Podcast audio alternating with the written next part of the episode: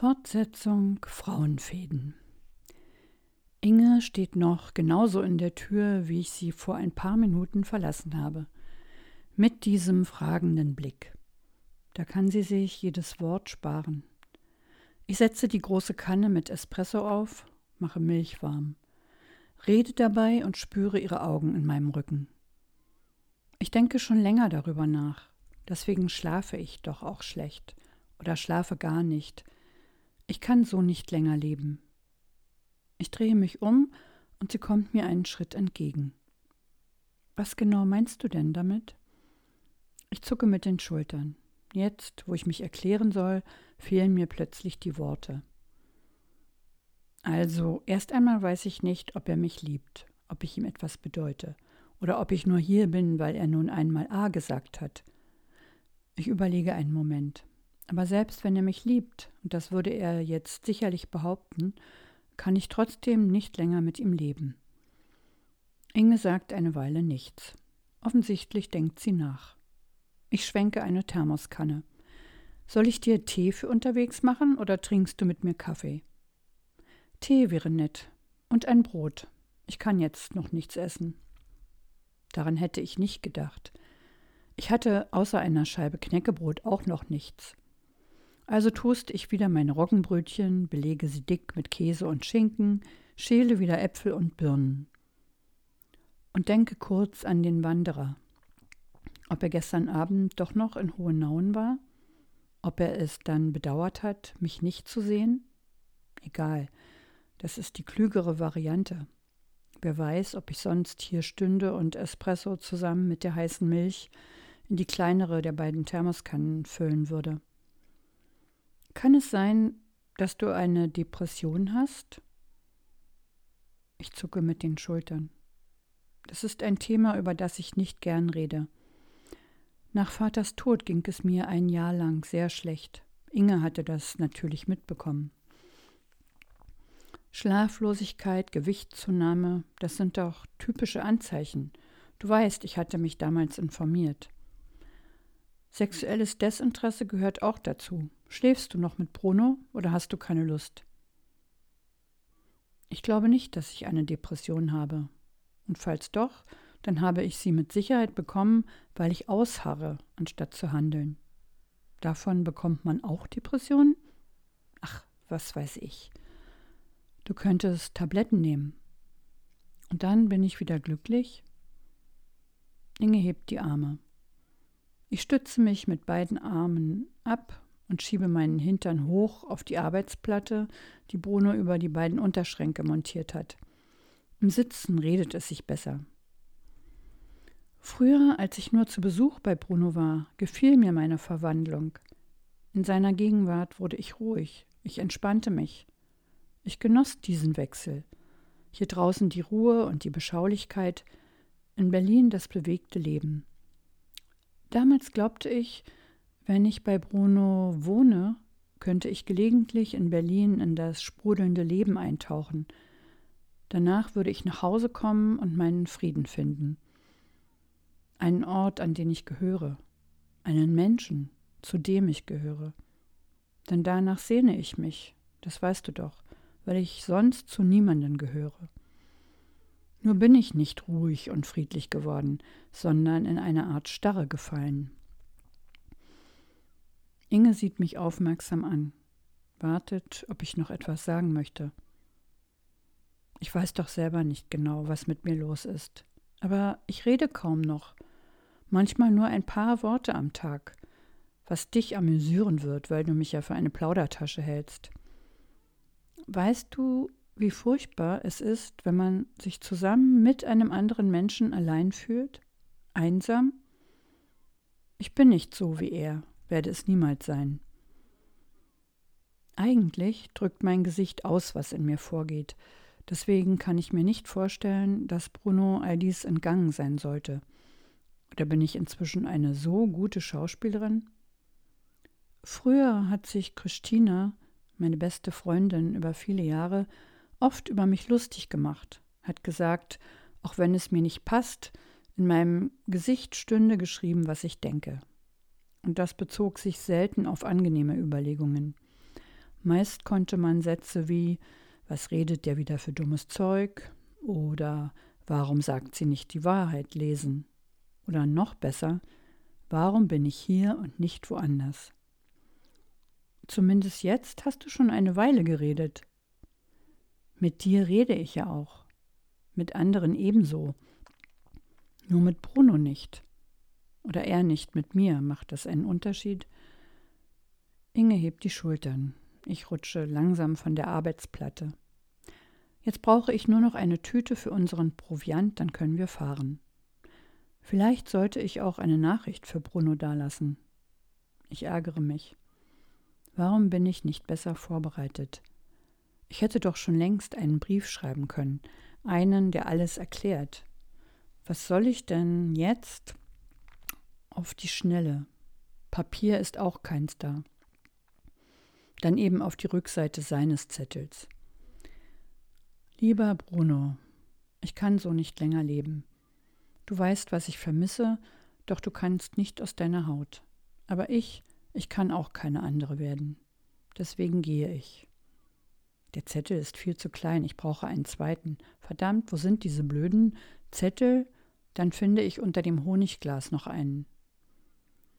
Oma war bei Sophie. Ich bringe sie zurück zu meiner Mutter. Wenn ich wieder in Berlin bin, melde ich mich. Ich muss kurz überlegen. Will ich das tatsächlich? Ja, will ich. Du kannst meine restlichen Sachen auch wegwerfen, wenn du willst. Marina.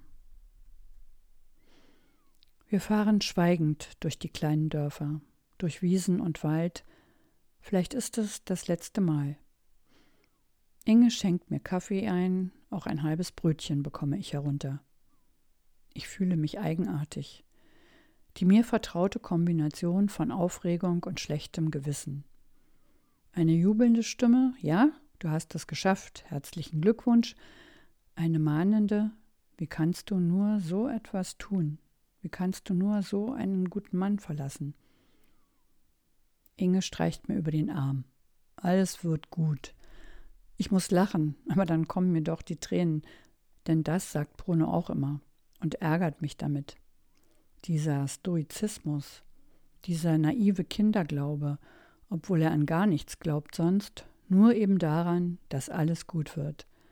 Eines Tages werden die Geldsorgen ein Ende haben, nicht weil er mehr verdient, das ist unwahrscheinlich, aber im Lotto wird er gewinnen, und davon ist er tatsächlich überzeugt, während mich dieser ungebrochene Optimismus aufregt. Natürlich muss man sich nicht permanent Sorgen machen, muss nicht alles zigmal im Kopf hin und her bewegen, aber man muss auch nicht so verdammt ruhig sein. Zumal man sich nur das alte Haus und Brunos Kontostand ansehen muss, um zu erkennen, dass gar nichts gut und in Ordnung ist.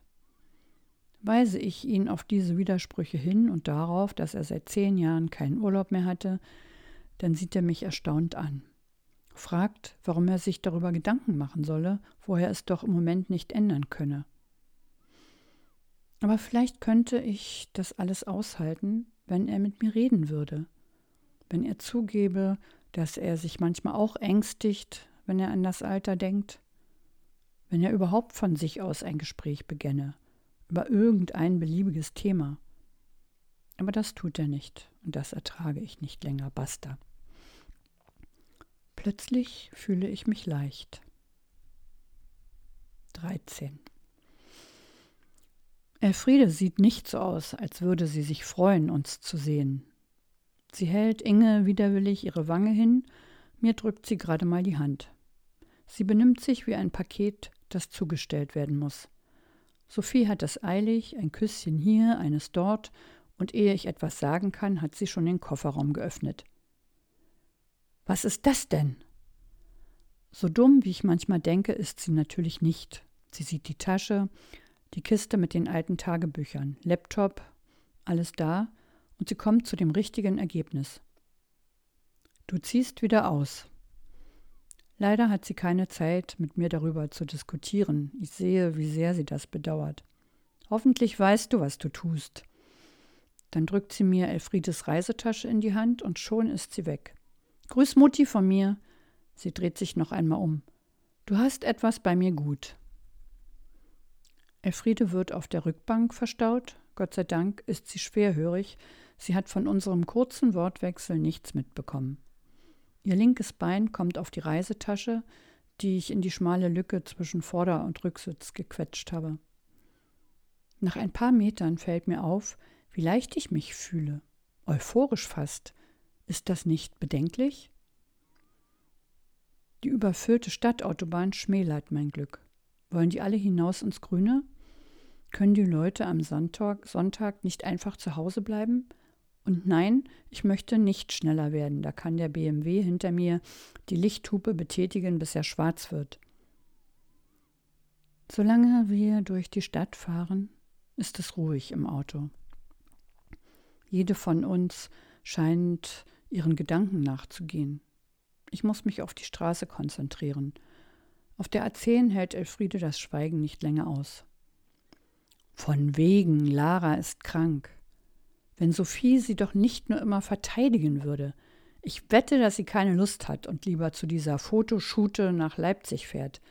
Ihr Freund hat gestern extra angerufen und gefragt, ob sie mitkommt. Angeblich kann er ihr dort eine Stelle besorgen. Sie will jetzt plötzlich auch in Leipzig studieren und nun ist sie angeblich krank. Die halten mich alle für bekloppt, als ob ich nicht eins und eins zusammenzählen könnte. Ich möchte nicht über Lara diskutieren. Von Sophie weiß ich, dass sie seit ein paar Monaten einen neuen Freund hat, dass sie überlegt, wie ihr Freund in Leipzig zu studieren, Kunstgeschichte zur Abwechslung. Sophie nimmt Lara immer in Schutz, auch das ist wahr, aber Elfriede gegenüber werde ich meine Meinung für mich behalten. Es besteht kein Grund, mich mit der alten Frau zu verbünden. Inge tut so, als hätte sie nichts gehört. Nach kurzer Zeit räuspert sich Elfriede geräuschvoll. Sie mag es nicht, wenn man sie ignoriert. Lara hätte ihre Ausbildung zu Ende machen sollen. Die war ja nicht gerade billig, wenn ich an das ganze Schulgeld denke, das Sophie zahlen musste. Es musste ja unbedingt Fotografie sein, an einer der teuersten Schulen. Ich bin gespannt, was sie sich als nächstes einfallen lässt. Ich starte einen ersten Versuch, den LKW vor mir zu überholen. Was hat er hier überhaupt zu suchen? Die Schlange, die sich hinter mir gebildet hat, macht mich nervös. Ich habe mich ein wenig verschätzt. Das entgegenkommende Auto ist nicht so weit entfernt, wie ich gedacht hatte. Der Fahrer des LKW betätigt empört die Hupe und fasst sich an den Kopf. Was will er denn? Hier ist doch noch massenhaft Platz.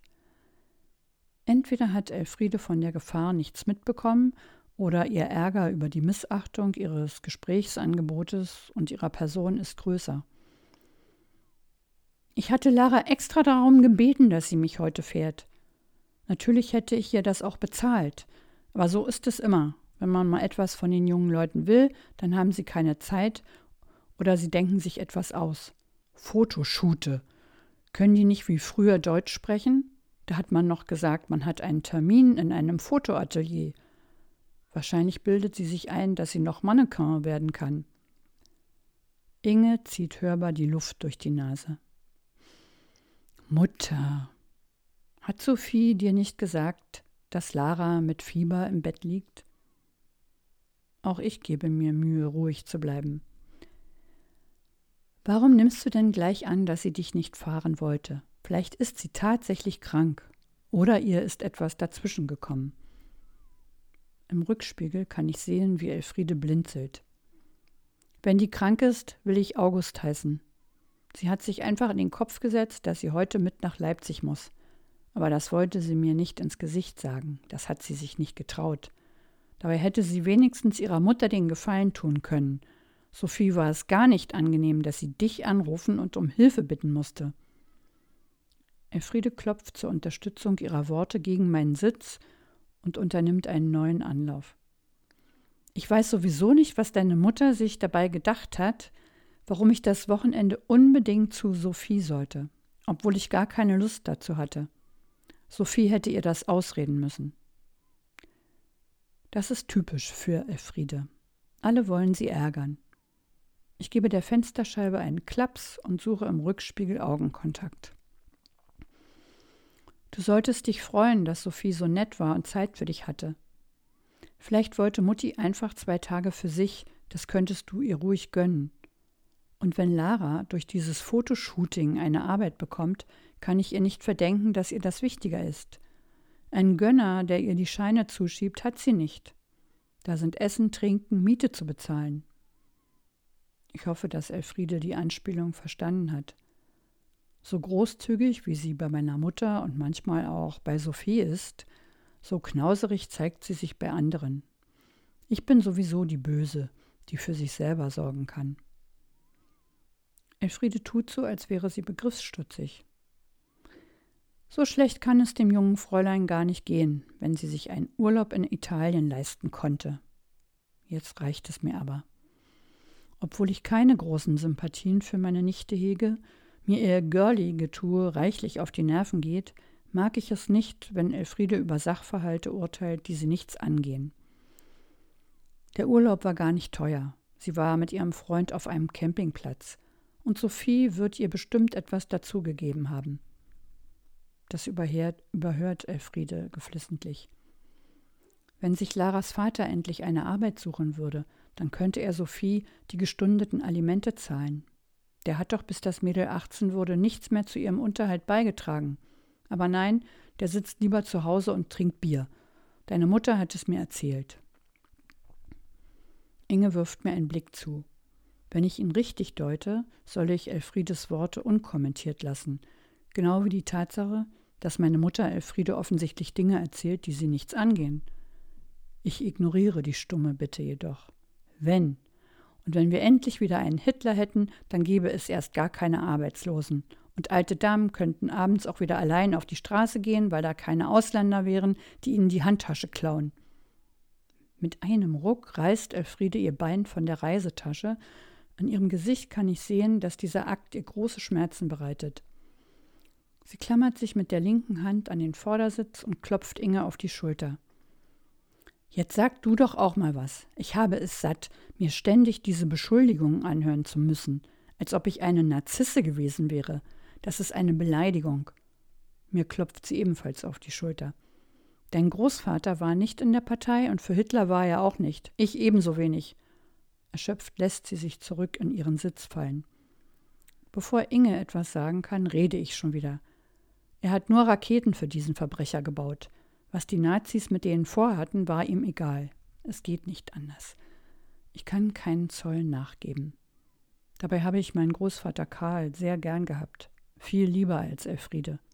Die schnappt nach Luft. Inge sieht jetzt ebenfalls verärgert aus.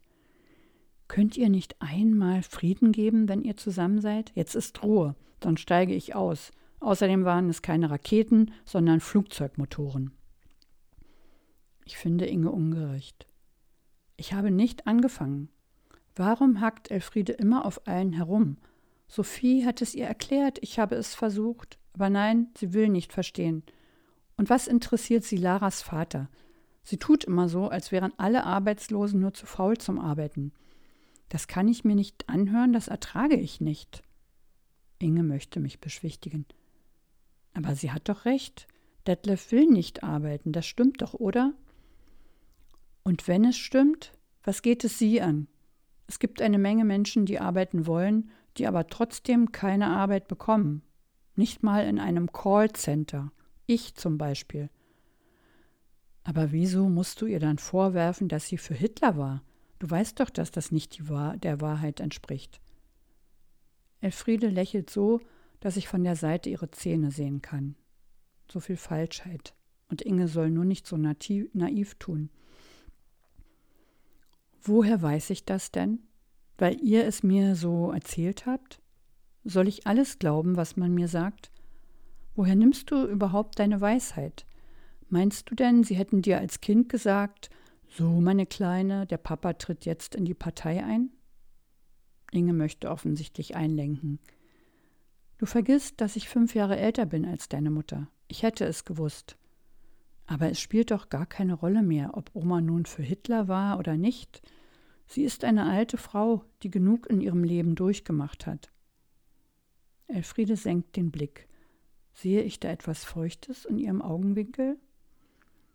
Dass man sie als alte Frau bezeichnet, hört sie nicht so gern, aber dass sie genug durchgemacht hat, das kann man ihr gar nicht oft genug sagen. Und wenn es andere nicht hervorheben, dann tut sie es selbst. Diese Chance kann Elfriede jetzt nicht ungenutzt lassen. Weiß Gott, was ich alles ertragen musste. Und darüber habe ich nie gejammert. Dabei kann sich heute niemand vorstellen, wie es ist, mit zwei Kindern plötzlich verschleppt zu werden, von einer Minute auf die andere. Da möchte ich dich mal sehen, wie du damit fertig werden würdest. Aber von einer, die als Callgirl arbeiten will, kann man natürlich kein Mitgefühl erwarten. Inge stutzt, schüttelt dann den Kopf und dreht sich nach hinten. Mutter, Marina hat sich in einem Callcenter beworben. Da sitzen Menschen am Telefon und beantworten Fragen. Sie hat Elfriedes Worte wahrscheinlich tausendmal gehört. Deswegen regt sie sich nicht mehr darüber auf. Aber ich, ich habe nicht ihren Gleichmut. Gejammert hast du nicht. Das ist wohl wahr. Aber du hast keine Gelegenheit verstreichen lassen, anderen ein schlechtes Gewissen zu machen. Nur du allein hast gelitten und von morgens bis abends gearbeitet, ohne Pause, hast dein ganzes Leben mit harter Hausfrauenarbeit zugebracht, hast gestrickt, genäht, ausgebessert, gekocht, gewaschen, geputzt. Nur du allein bist morgens schon um sechs aufgestanden und tust es immer noch, weil Morgenstund Gold im Mund hat. Wer rastet, der rostet, nicht wahr? Mutti war auch in Russland und Inge genauso. Das hast du wohl vergessen. Und mein Vater musste auch weg aus seiner Heimat. Und später haben sie ihn als Flakhelfer eingesetzt, obwohl er noch ein Junge war. Den wollte der Hitler zum Schluss auch noch verheizen. Und trotzdem hast du später immer auf ihm herumgehackt. Nie konnte er dir etwas recht machen. Elfriede unterbricht mich. Du musst mich nicht erinnern, dass deine Mutter und Inge dabei waren, das weiß ich selbst. Im Übrigen habe ich noch nie behauptet, dass ich mehr gelitten habe als andere. Das ist deine Interpretation, weil du nichts von unserem Schicksal hören willst. Du bist wahrscheinlich eine von den roten Socken, die glauben ja, dass die Russen die Guten und die Amis die Bösen sind. Das hat dein Vater auch immer gesagt. Und dass wir selber schuld daran waren, dass man uns verschleppt hat. Es ist einfacher für dich, mich zu den Tätern zu zählen, als würdest du es mir nicht gönnen, Opfer zu sein. Aber ich habe ein Recht darauf, hörst du? Inge scheint von Elfriedes Logik ebenso verblüfft zu sein, wie ich es bin. Sie lächelt. Elfriede interpretiert das auf ihre Weise. Ich weiß nicht, was du an meinen Worten komisch findest. Wenn du ehrlich bist, musst du mir recht geben. Marina verdreht die Tatsachen, nur damit sie ihr in den Kram passen. Und seit wann bist du überhaupt für Telefonsex? Inge versichert ihr, dass sie nicht lächelt, weil sie etwas komisch findet. Das Thema Callcenter wird auch nicht weiter erklärt. Und eigentlich könnte ich wirklich ein wenig großzügiger sein mit Elfriede. Zumal ich doch gute Laune habe. Und deswegen nicke ich via Rückspiegel Elfriede versöhnlich zu. Es tut mir leid, wenn du glaubst, ich gönne dir irgendetwas nicht. Ich möchte deine Erfahrungen auch nicht kleiner machen. Was mich immer wieder erstaunt, ist der Punkt, dass du dich darüber beklagst, dass ihr sieben Jahre für die Russen arbeiten musstet. Was habt ihr denn gedacht, nach allem, was die Nazis den Russen und den anderen Völkern, von den Juden will ich mal gar nicht sprechen, angetan haben? Dass ihr ungeschoren davonkommt? Und passiert ist euch doch nichts. Im Gegenteil, man hat euch gut behandelt. Ihr habt immer genug zu essen gehabt, und als ihr zurück nach Deutschland gekommen seid, wart ihr reich. Elfriede versucht mühsam, ihr Bein wieder auf die Tasche zu legen. Vor Anstrengung oder auch vor Ärger ist ihr Gesicht jetzt rot. Reich. Ich glaube, dir fehlt das Gefühl für Relationen. Reich ist etwas anderes. Aber das ist typisch für dich. Du gönnst anderen nicht mal ein bisschen Erspartes. Für dieses Geld, mit dem wir das Haus gekauft haben, hat dein Großvater hart gearbeitet. Und glaubst du, wir hätten keine Angst gehabt? Frag Inge, frag deine Mutter.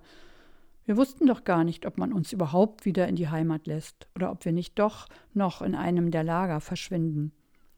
Sie holt gerade so kurz Luft, dass ich nichts sagen kann.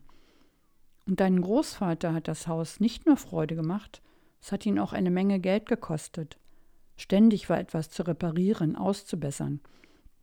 Glaubst du, das hätten wir allein von den 140 Mark, die wir zu DDR-Zeiten als Miete aus den zwei anderen Wohnungen bekommen haben, bezahlen können?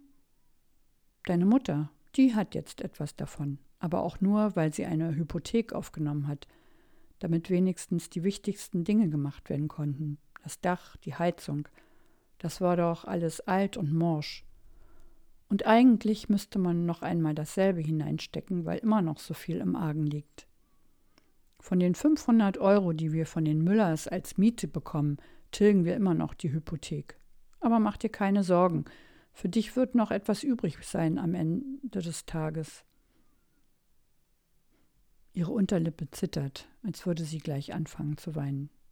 Aber diese Blöße wird sie sich nicht geben. Inge zieht genervt die Augenbrauen hoch. Mutter, jetzt reg dich nicht so auf, das bringt doch nichts. Mich sieht sie verärgert von der Seite an. Du hörst jetzt besser auch auf. Ich dachte, ihr hättet das hinter euch. Habt ihr euch früher nicht schon genug gestritten?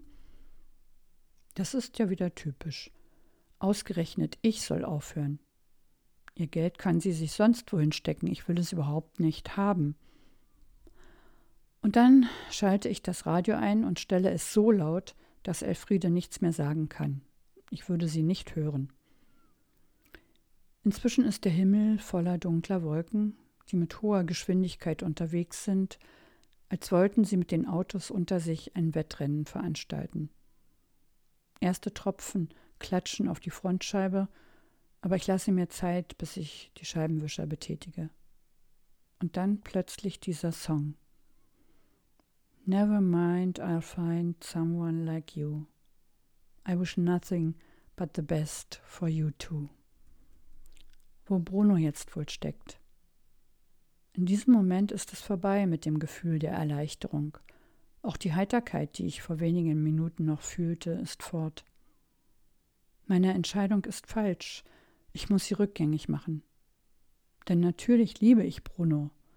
Und ich liebe ihn nicht nur. Ich bin sicher, er ist mein Mann. Immer dieses Hin und Her. Eigentlich kein Wunder dass Bruno mich eigenartig findet. Eben noch traurig und in der nächsten Minute springt sie vor Freude durch den Garten.